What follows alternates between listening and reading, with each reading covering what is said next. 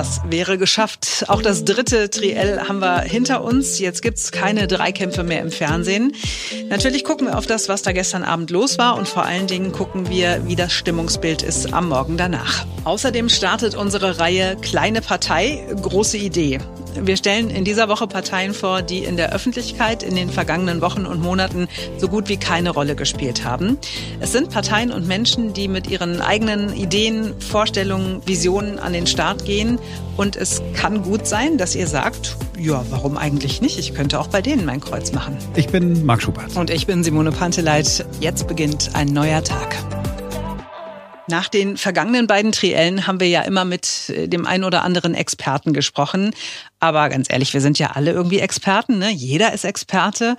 Und wir gucken mal, wie das Meinungsbild in Deutschland aussieht heute früh. Hier ist unsere Meinungsschau. Ja, dazu gucken wir äh, in das, was die Zeitungen heute früh schreiben. Aber zuerst äh, gucken wir, was los war in den sozialen Medien. Ferenc Reinke aus der Redaktion ist nicht nur unser Technikexperte, er ist auch permanent in den sozialen Netzwerken unterwegs. Wie sieht's denn zum Beispiel bei Twitter aus? Also vermutlich wird ja da wieder am meisten gelästert. Und in den letzten Wochen ist vor allem über Armin Laschet gelästert worden. Der war irgendwie immer das Opfer.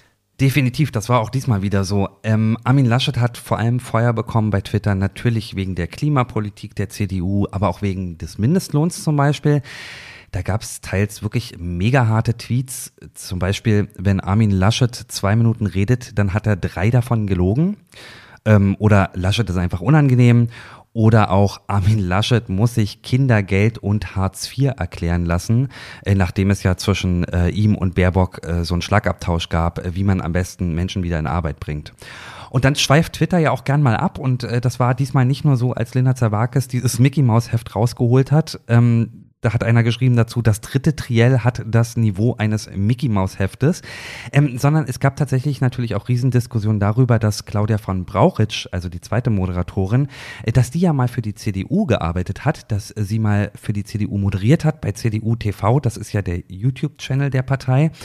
Und ähm, da schreibt einer zum Beispiel, beim Triell wird eine ehemalige Moderatorin von CDU TV engagiert und verschafft Armin Laschet 50 Prozent mehr Redezeit als die anderen Kandidaten. Und äh, auch Jürgen Trittin von den Grünen hat ja getwittert dazu ähm, und hat sogar behauptet, ähm, sie würde Propaganda für die CDU machen. Also das schon ziemlich heftiger Tweet tatsächlich, für den er auch relativ viel Gegenwind bekommen hat.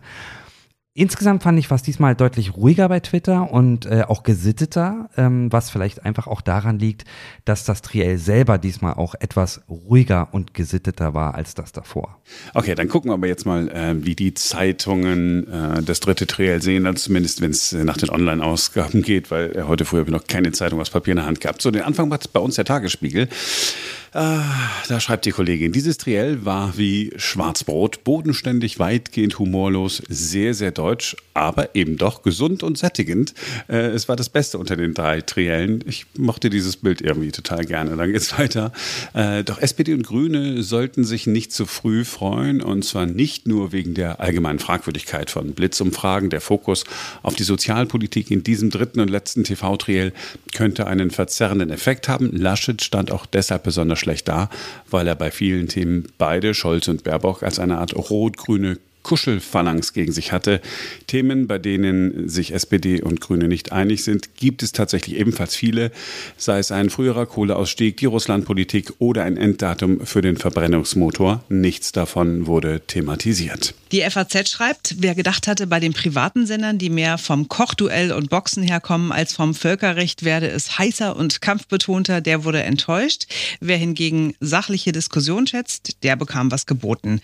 Nachdem die beiden öffentlich-rechtlichen Sender am vorigen Sonntag weder eine solide Kulisse oder eine verlässliche Zeitmessung noch abgestimmte Fragen geliefert hatten, zeigten die Moderatorinnen Linda Zerwakis und Claudia von Brauchitsch im Privatfernsehen das gute Vorbereitung einem zehn Politikabend Fließgeschwindigkeit verleihen kann und dass Metaphern jahreszeitlich nicht gebunden sind. Es müsse sich anfühlen wie kurz vor Weihnachten, vermutete Zerwakis die Stimmung der Kandidaten.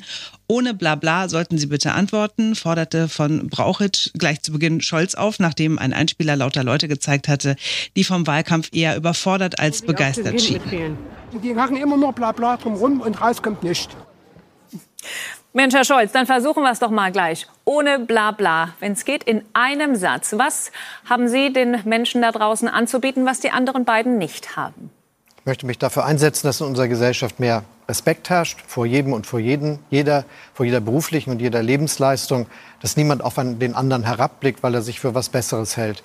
Das hat was zu tun, zum Beispiel damit, dass ich finde, dass gut gezahlt werden muss. ja, Olaf Scholz hat daraufhin die Kurzfassung seines Programms abgespult. Laschet scheiterte gleich bei der Aufgabe, in einem Satz zu sagen, was er will. Er brauchte ungefähr zehn und Baerbock schachtelte ähnlich los. Ja, ich habe mal geguckt, was die Bildzeitung heute früh so schreibt. Ja, so richtig äh, Position haben sie nicht, machen eher Werbung für ihr äh, Fernsehprogramm, das offensichtlich noch keiner guckt.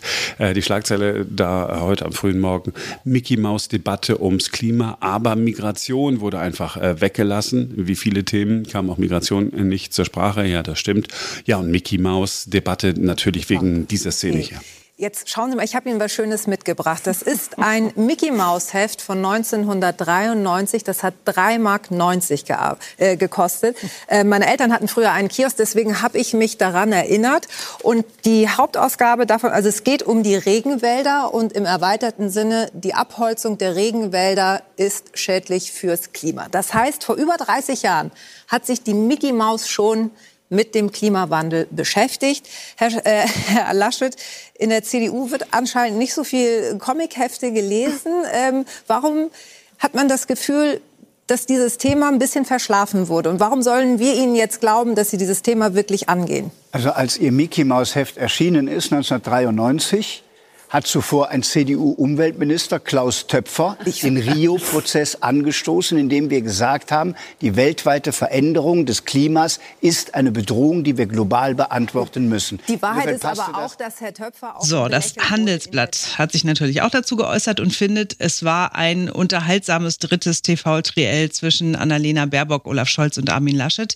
Wer nach den ersten beiden Formaten immer noch nicht wusste, wer mit wem wohl nach der Bundestagswahl am 26. September koaliert, koalieren will, kann das nach diesem Sonntagabend nicht mehr sagen. Über weite Strecken hieß die Formation Rot-Grün gegen die Union. Ob beim Thema Hartz IV, dem Klimaschutz oder bei den Schlussworten. Der SPD-Kanzlerkandidat warb um die grünen Politikerin. Scholz und Baerbock waren sich am Ende einig, die Union mit Armin Laschet soll in die Opposition. Nur mit wem sie dann regieren wollen, ob mit der FDP oder der Linkspartei, das sagten sie nicht. Ein wirklicher Gamechanger waren die TV-Debatten wie auch in den vergangenen Jahren nicht. Ob es der Weisheit letzter Schluss von den Fernsehanstalten war, drei dieser Formate zu produzieren, mag dahingestellt sein. Über die eigentlichen Zukunftsthemen Deutschlands wurde nicht viel diskutiert. Die Bereiche, in denen der Wohlstand von morgen erwirtschaftet werden soll, wurden immer nur an der Oberfläche gestreift. Das mag an den Moderatoren liegen, aber offensichtlich wollten auch die Politiker nicht damit punkten. Dann gucken wir mal in die Taz. Äh, die hat nichts zum aktuellen Triell geschrieben, aber gestern etwas vor diesem letzten Triell. Ganz eindeutig fällt's aus.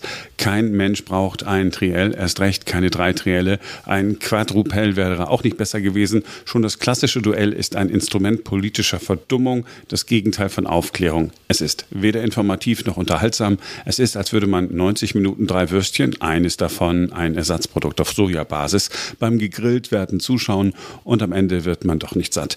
Wobei es nicht ganz stimmt, dass kein Mensch solche Spiegelfechtereien braucht. Die Medien selbst brauchen Mediatisierung dramatisierte Ereignisse. Das Publikum braucht sie nicht, auch nicht die Wählerin der Wähler. Wow. Ja, hm. mal ein Standpunkt. Ich sehe es anders. Also ich glaube jetzt auch nicht, dass diese drei Trielle inhaltlich den Wahnsinnseffekt hatten für die Zuschauerinnen und Zuschauer, also AK Wählerinnen und Wähler, aber man kriegt ja schon was von den Leuten mit, ne? Wie verkaufen die sich? Wer hat Sachkenntnis? Wer versucht staatsmännisch zu sein? Ja, also den Eindruck hatte ich bei Armin Laschet so ganz doll am Anfang gestern.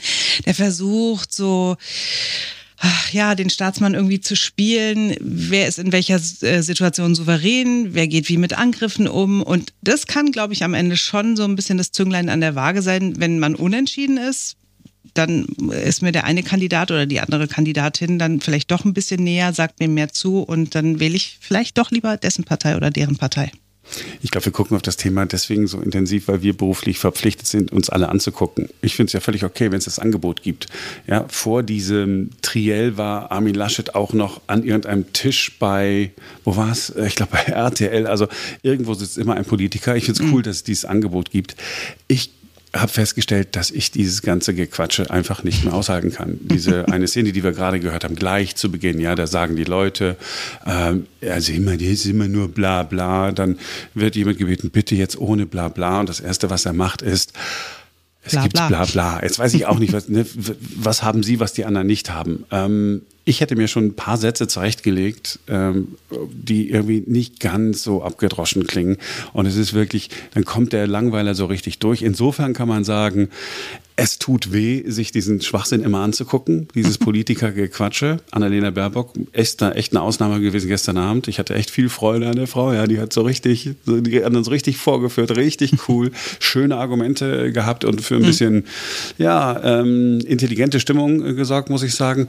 Und auf der anderen Seite kann man natürlich auch sagen, wenn es einer nicht sehen will, äh, muss man es ja nicht machen. Ich bin froh, wenn wir jetzt wirklich endlich diese Wahl haben und dann nur drei bis vier Monate über Sondierungsverhandlungen sprechen sprechen müssen und die Pressekonferenzen danach. Kleine Partei, große Idee. Hier also der erste Teil unserer Serie. Die Partei, über die wir jetzt sprechen, ist unter den Kleinen wahrscheinlich eine der größeren. Sie ist nämlich nicht so klein, dass sie nirgendwo vertreten wäre. Sie ist im Europaparlament vertreten. Diese Partei hat eine Farbe, die Plakate erkennt ihr sofort. Es ist die Farbe lila. In einer globalen Welt stoßen nationale Parteien an ihre Grenzen. Wir brauchen eine neue Politik. Eine Politik, die über Grenzen hinweg denkt und handelt. Darum wollen wir mit Volt in den Bundestag. Weil wir die einzige Partei sind, die überall in Europa aktiv ist. Gemeinsam schaffen wir eine Gesellschaft mit gleichen Chancen für alle. Eine Gesellschaft, in der alle Menschen ein Zuhause finden.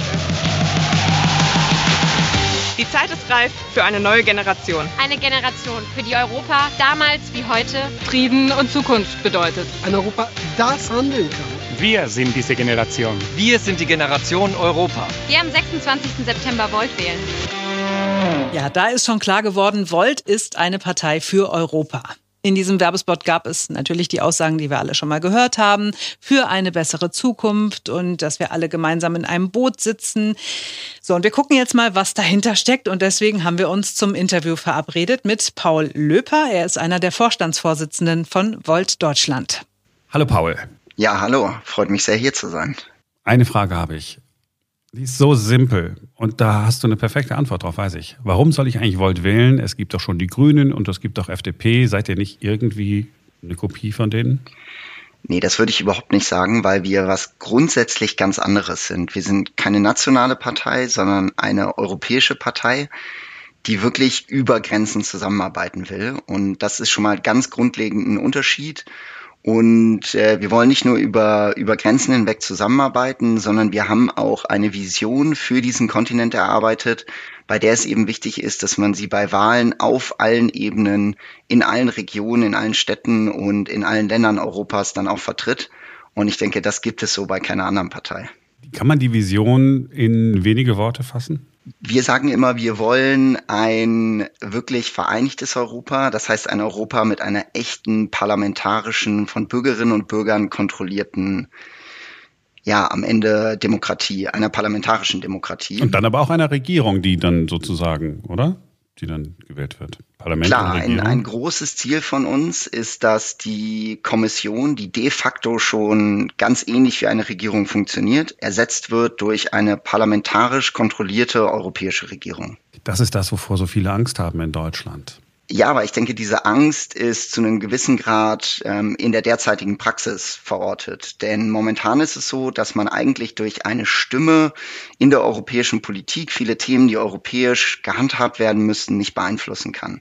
Ich kann zum Beispiel, wenn ich Probleme mit der Migrationspolitik in die eine oder die andere Richtung haben, gibt es keine Wahl, bei der ich wirklich so entscheiden kann, dass sich europaweit die Migrationspolitik verändert.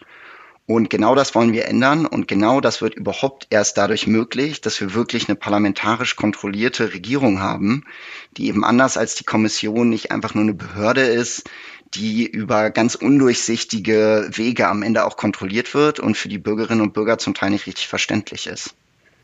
Das heißt, ihr seid nicht äh, sozusagen die Vertreter der, ja, Brüsseler Behördenstruktur, ich sag's mal so vorsichtig, die es ja jetzt gibt, sondern die sagt, ihr gehört eigentlich abgeschafft. Wir sind zwar sehr pro-europäisch, das heißt, wir denken, dass die Idee von Europa, diese Friedensidee, die ja ein Fundament für eine riesige Entwicklung auch auf diesem Kontinent war, dass die unheimlich wichtig ist. Grenzübergreifende Zusammenarbeit ist wirklich der Schlüssel dafür, dass wir die Herausforderungen unserer Zeit angehen können. Gleichzeitig sind wir aber auch sehr kritisch den derzeitigen Institutionen gegenüber und die müssen reformiert werden auf allen Ebenen und insofern kann man sagen, dass wir zwar pro-europäisch, aber eben auch sehr EU-kritisch sind. Was wäre denn bei euch ähm, so die Zukunft, wenn du sagst Vision, sagen wir mal äh, in 25 Jahren? Welche Kompetenzen liegen wirklich in Brüssel und wir hier in Deutschland, ich sage das mal ganz bewusst so, können nichts mehr machen, sondern müssen einfach das Diktat aus Brüssel akzeptieren? Also wir stellen uns ein grundsätzlich anderes Europa vor. Ein Europa, in dem eigentlich die meisten Kompetenzen wirklich so nah wie möglich auch an den Bürgerinnen und Bürgern liegen. Wir wollen, dass vor allem auf kommunaler Ebene mehr direktdemokratische Mittel eingeführt werden, denn hier wissen die Bürger ja wirklich, wenn eine Straße nicht funktioniert oder die Schule einfach ähm, extrem runtergekommen ist. Und hier können Bürgerinnen und Bürger dann auch über direktdemokratische Mittel Politik direkter und über Wahlen hinweg beeinflussen. Und auf der anderen Seite wollen wir ein sehr föderales, dezentrales System, in dem wirklich nur die Dinge in Brüssel geregelt werden, die dort auch sinnvoll zu lösen sind, die man alleine nicht lösen kann. Und für uns ist das die Handelspolitik, die Außenpolitik, die Migrationspolitik, Verteidigungspolitik und zu einem großen Teil eben auch äh, beträchtliche Teile, zum Beispiel der Wirtschaftspolitik. Steuerpolitik? Das ist für mich ein Unterteil der Wirtschaftspolitik und auch hier sind wir der Auffassung, dass es Grundstandards geben muss. Wir setzen uns zum Beispiel für eine europaweite Mindeststeuer für Unternehmen ein, so dass wir eben solche Fälle, wie wir die momentan in Irland haben, äh, mit Apple, mit Google, mit den, mit den großen ähm, Tech-Monopolisten, dass wir dort dann eben einen Riegel vorschieben können dass aber ansonsten natürlich die Länder in der Gestaltung ihrer Steuersysteme auch frei bleiben. Sie bleiben frei in der Gestaltung, das ist schon mal ganz wichtig. Ich, ich wollte das mit dem Geld auf jeden Fall ähm, mal abhaken, weil ähm, immer wenn es ums Geld geht, dann verblasst so eine Vision immer. Ne? Also eine ganz tolle Idee ist dann plötzlich nur noch, oh mein Gott, ich zahle ja drauf. Apropos draufzahlen. Griechenland, Italien, Spanien, Vergemeinschaftung von Schulden, Eurobonds, ja, das ist alles das, äh, von dem wir äh, in Deutschland immer gesagt haben, das wollen wir nicht. Die meisten Deutschen äh, können es nicht ertragen, dass sie, obwohl sie pro Kopf ein deutlich geringeres Vermögen haben als Menschen in Italien, ähm, für die Schulden für insgesamt 600 Milliarden Euro anderer Länder haften sollen, die ich sag's mal ganz platt, nicht so gut haushalten oder gehaushaltet haben wie wir.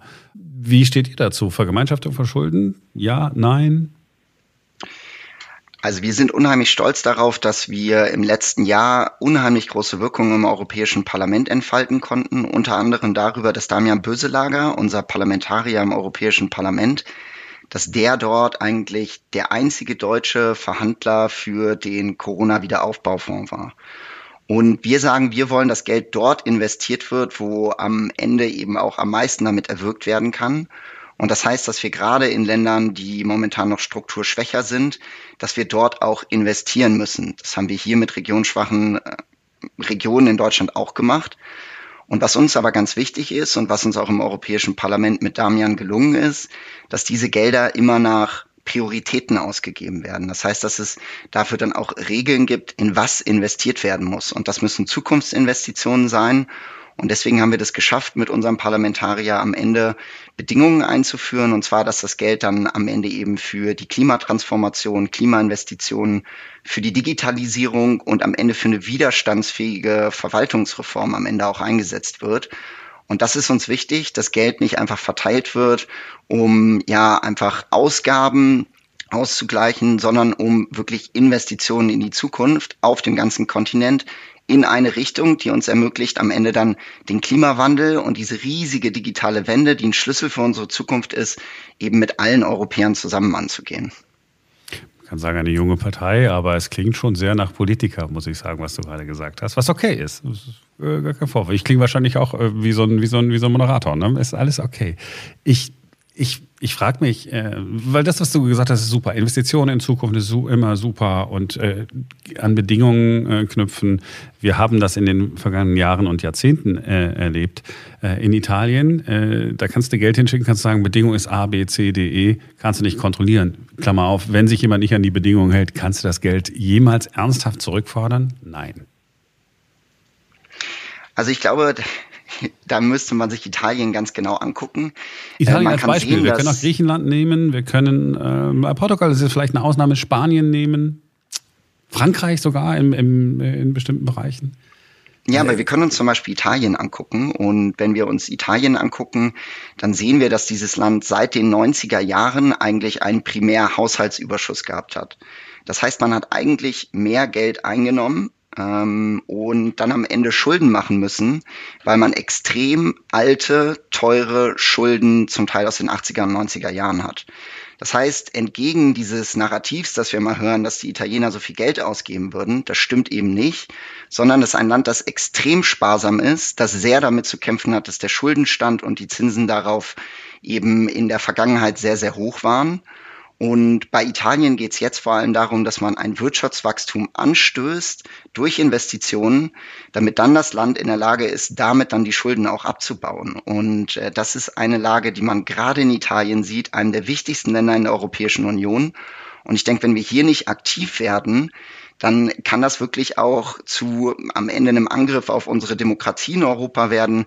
Denn was wir momentan schon sehen, ist, dass dort mit Fratelli d'Italia und äh, der Lega, zwei sehr, sehr sehr rechte Parteien, die auch nicht davor, zurück, zu, äh, davor zurückschrecken, selber zu sagen, dass sie kein Problem damit haben, wenn sie Faschisten genannt werden, ähm, dass eben in dieser Lage, in der das Land sich nicht entwickelt, das noch weiter zunimmt und wir dann ein weiteres Land in der Europäischen Union haben, ja. das dann am Ende gegen Grundwerte verstößt. Ich angekommen, was du sagst, aber beide Parteien, die du genannt hast, zumindest die einmal die Lega, die früher mal die Lega Nord war, ähm, die kam, kommen nämlich aus der Ecke zu sagen, wir hier in Norditalien sehen überhaupt nicht ein, warum wir in dysfunktionale Teile dieses Landes, äh, ich nehme mal Alto Adige, äh, äh, zum Beispiel auch mal Südtirol als, als Beispiel, äh, kannst ja mal in der Südtiroler Politik fragen, die sagen, um Gottes Willen, dass wir überhaupt nach Rom überweisen müssen. Wir haben zwar so viele Rechte, wie es irgendwie nur geht, uns rausgeholt, damit wir bloß keinen Cent nach Rom geben müssen, weil da versickert das Geld.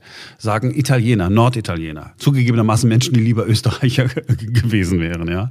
Ähm, das heißt, die, das, was du gesagt hast, okay, als Idee finde ich das total super. Und wenn du sagst, Italien hat so äh, hohe Zinsen bezahlt in der Vergangenheit, ja, sie mussten vergleichsweise hohe Zinsen äh, zahlen, weil sie nicht so gute Garantien geben konnten wie, wie wir. Wir haben geringe Zinsen gezahlt. Warum soll ich als Deutscher für die hohen Zinszahlungen der Italiener aufkommen? Es ist doch ein italienisches Problem, oder nicht? Nee, ich denke, dass das ein Problem ist, das es in ganz Europa gibt, denn äh, wir haben gerade darüber geredet, dass man das Gefühl hat, dass das Geld versickert. Und äh, es versickert in Verwaltungen. Und das sind zum Teil Verwaltungen, die eben noch nicht digitalisiert sind, die nicht transparent genug sind, die nicht so wie hier in Deutschland, genau wie das zum Teil auch hier in Deutschland der Fall ist. Und das ist ja genau eins der Themen, das wir eben ansprechen, dass wir sagen, die Herausforderungen sind ähnliche und wir müssen jetzt eben auch daran arbeiten, dass wir einen bürgernahen, effizienten und effektiven Staat bekommen. Und da haben wir eben gesehen, dass in Estland dort eben Beispiele es dafür gibt, dass man eine Verwaltung sehr transparent, sehr digital und sehr bürgernah gestalten kann.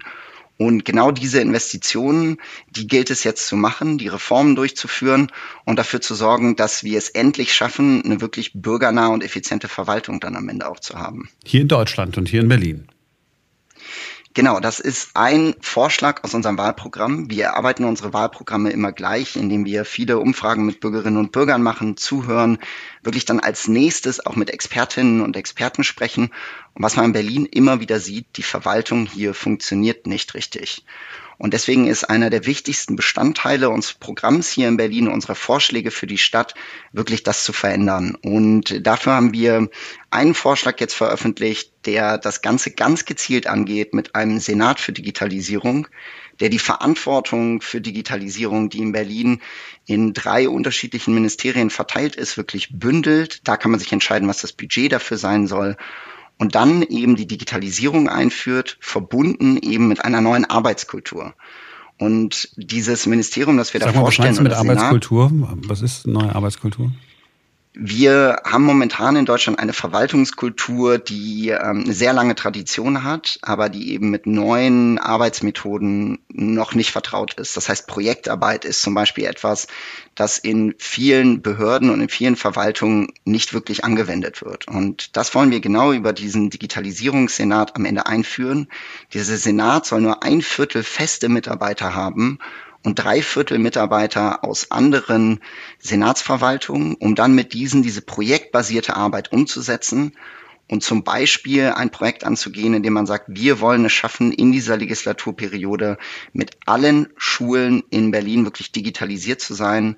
Und dabei kann dann eben so ein Senat mit Mitarbeitern aus der Senatsverwaltung für Bildung dann am Ende ja große große Erfolge feiern und diese neue Arbeitskultur eben in der gesamten Berliner Verwaltung dann am Ende auch verankern. Also die Idee ist zum Beispiel zu sagen, okay, damit ich nicht sozusagen immer schon die Schere im Kopf habe, ich mache jetzt fünf Jahre lang dasselbe, ähm, guck nicht mehr nach links, nach rechts, bin in meinem eigenen Trott, kommt dann jemand anderes sozusagen an meine Position, der ein bisschen fachfremd ist und grundsätzlich eine Ahnung hat und ich gehe dafür wieder in einen anderen Bereich und bringe da mich ein. Habe ich das richtig verstanden?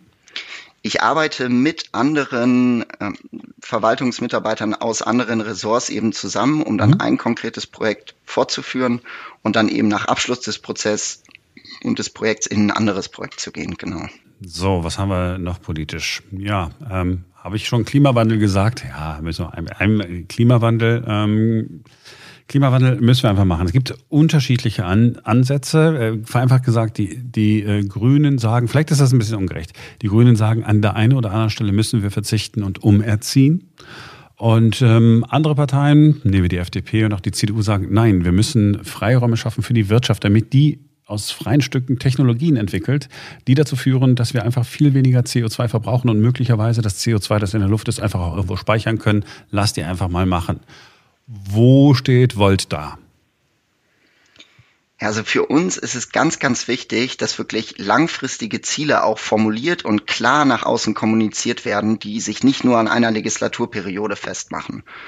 Und dass wirklich Probleme da angegangen werden können, wo sie angegangen werden. Das heißt, wir stehen wirklich nicht für einen deutschen Klimaausstieg, sondern am Ende für ein europaweites Vorgehen, um bis 2040 klimaneutral zu sein. Das heißt, wir geben einen großen Rahmen für, in dem sich dann die Wirtschaft am Ende auch entfalten muss. Und dafür machen wir ganz konkrete Vorschläge. Mhm. Denn für uns ist Klimapolitik immer eine Wirtschaftspolitik.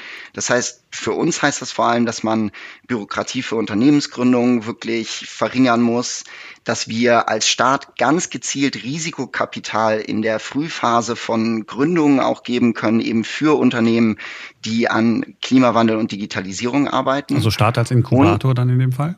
Genau, mhm. ähm, aber eben nur als Grundlage dafür, um dann wirklich freie wirtschaftliche Initiative in diesen Bereichen dann am Ende auch zu ermöglichen. Und was natürlich auch ganz, ganz wichtig ist bei dem Ganzen, dass diese, dieser Klimawandel eben über digitalisierte Mittel auch unterstützt werden muss. Also dass wir zum Beispiel sagen, künstliche Intelligenz ist da ein unheimlicher Schlüssel kann den Hausbau am Ende ökologischer machen, äh, energieeffizienter, kann unseren ÖPNV wirklich noch bürgernäher machen, dafür sorgen, dass man eigentlich gar nicht mehr auf den Bus warten muss und vorm, vorm Haus abgeholt wird. Und deswegen fordern wir eben auch ein europäisches Kompetenzzentrum für künstliche Intelligenz, sodass wir am Ende wirklich zum Weltführer eben für solche Technologien werden, die uns dann ermöglichen, den Klimawandel auch möglichst schnell anzugehen. Also in meinen Worten, es geht da nicht um Verbote, es geht nicht darum zu sagen, nee Leute, ähm, ich, ich sag euch mal, in zehn Jahren dürft ihr mit eurem Diesel slash Benziner nicht mehr fahren, sondern ich schaffe Möglichkeiten, dass die Industrie dir ein Elektroauto anbietet, das du in zehn Jahren fahren willst. Für uns, genau, für, für uns geht es vor allem darum zu sagen, wir haben langfristig klaren politischen Rahmen. Und da muss man auch Verantwortung übernehmen. Da muss man sagen, wenn wir wirklich den Ergebnissen aus dem Pariser Klimagipfel und den Tausenden von Studien, jetzt wieder 1000, 4000 Studien, die analysiert wurden vom IPCC. Wenn man denen Glauben schenkt, dann müssen wir klimaneutral werden. Da muss man langfristig einen Rahmen für schaffen, um darin dann eben die Wirtschaft möglichst frei äh, laufen zu lassen. Und äh, das funktioniert bei uns darüber, dass wir technologieoffen alles fördern, dass wir aber auf der anderen Seite eben auch sagen, dass über den ähm, CO2-Preis, der auch von uns gefordert wird, europaweit mit einem Ausgleichszoll, damit wir nicht ins Hintertreffen geraten, dass dieser CO2-Preis auch dafür sorgen wird, dass wir wahrscheinlich ab 2030 keine Dieselfahrzeuge mehr wirklich auf unseren Straßen sehen, aber eben äh, sehr viel mehr Elektromobilität haben und Wasserstoff in den Bereichen, wo es Sinn macht, eben vor allem im Flugzeugverkehr und bei Lastwagen zum Beispiel. Also ihr seid so äh, die, die, die Tech-Guys und, äh, und nicht die Ökos. Ja, ich glaube, man kann unsere Politik auch als eine zu gewissen Grad grün-liberale Politik bezeichnen, ähm, die eben sagt, wie können wir wirklich mit freier Initiative in der Wirtschaft, mit klaren politischen Vorgaben dahin kommen, dass wir klimaneutral werden. Und damit können wir, denke ich, äh, in ganz Europa auch ja, eben zu einem Beispiel und einem wirtschaftlichen Vorreiter werden. Eine Frage, die du tausendmal gehört hast und die stelle ich dir deshalb, weil das etwas ist, auf das ich immer gestoßen bin ja, ich möchte meine Stimme aber nicht verschenken. Du ahnst, was jetzt kommt. Was sagt ihr Menschen, die sagen, naja, aber komm, nachher schafft ihr es dann doch nicht und dann habe ich meine, meine Stimme verschenkt? Also erstmal, wir sind wirklich auf allen Ebenen wählbar. Das heißt, man kann uns im Bezirk wählen, man kann uns im Abgeordnetenhaus wählen und man kann uns zur Bundestagswahl wählen. Und was wir wirklich sehen, ist überall, wo wir bekannt sind, sind Leute von uns begeistert und Leute wollen uns auch wählen. Wir haben wirklich in Städten wie Bonn und Köln gezeigt, dass wir auch die fünf Prozent erreichen können. Und wir haben sogar in Amsterdam haben wir sechs Prozent erreicht bei den Wahlen. Und ähm, ich denke, dass wir jetzt noch Zeit haben, um wirklich in dieser Kampagne alles zu tun, um bekannt zu werden. Wenn Leute uns interessant finden, über uns reden, ist das, was uns wirklich hilft. Und ich denke, dann äh, sind die Chancen unheimlich gut. Der Trend steht und wir wollen natürlich überall reinkommen. Und wir denken auch, dass eine Stimme für uns ja wirklich eine Investition in eine Zukunft ist, weil wir damit eben diese Organisation weiter aufbauen können und wir wirklich langfristige Politik machen. Denn wenn man immer nur das wählt, was gerade ja schon im Parlament sitzt, wie kann man dann davon ausgehen, dass es wirklich einen Wandel von Politik gibt? Und ich glaube, genau diesen Wandel, den wollen die Menschen. Ja, also es, ich merke das auf der Straße, wenn ich mit Leuten rede. Leute wollen eine wirkliche Veränderung und wir machen da ein super, super konstruktives Angebot. Und wir sind extrem ungeduldig und wir wollen Verantwortung übernehmen und äh, denken, dass wir dann eine ganz gute Ausgangslage haben und dass eine Unterstützung für uns am Ende immer eine Unterstützung für ja wirklich zielgerichtete Politik ist und insofern niemals verschwendet ist. So, ähm, das war's. Ähm, ich danke dir, dass du dir Zeit genommen hast für uns, für meine Fragen, die manchmal ein bisschen naiv waren, äh, vielleicht an der einen oder anderen Stelle. Ähm, ja, wenn wir mehr Zeit gehabt hätten, müssten wir, glaube ich, nochmal ausführlicher über, ähm, über Europa äh, sprechen. Das ist ja alles, das ist ja äh, so komplex. Deswegen ist das immer ein bisschen unfair, wenn ich dann so komme mit ähm, äh, Vergemeinschaftung von Schulden und du sollst dann in, in drei Minuten einmal sagen, warum das alles irgendwie ganz anders ist. Umso mehr danke ich dir, äh, dass du dir Zeit äh, genommen hast. Ich wünsche dir viel Erfolg äh, für eure Partei und auch äh, für dich als Kandidaten. Vielen, vielen Dank und ja, viel Erfolg mit der Ausstrahlung. wir gucken mal, wird schon, wird schon irgendwie klappen. Für jetzt soll es das erstmal gewesen sein. Wir bedanken uns fürs Zuhören, wünschen euch noch einen schönen Montag. Wir freuen uns, wenn ihr morgen wieder einschaltet, denn dann ist wieder ein neuer Tag. Ich freue mich. Tschüssi.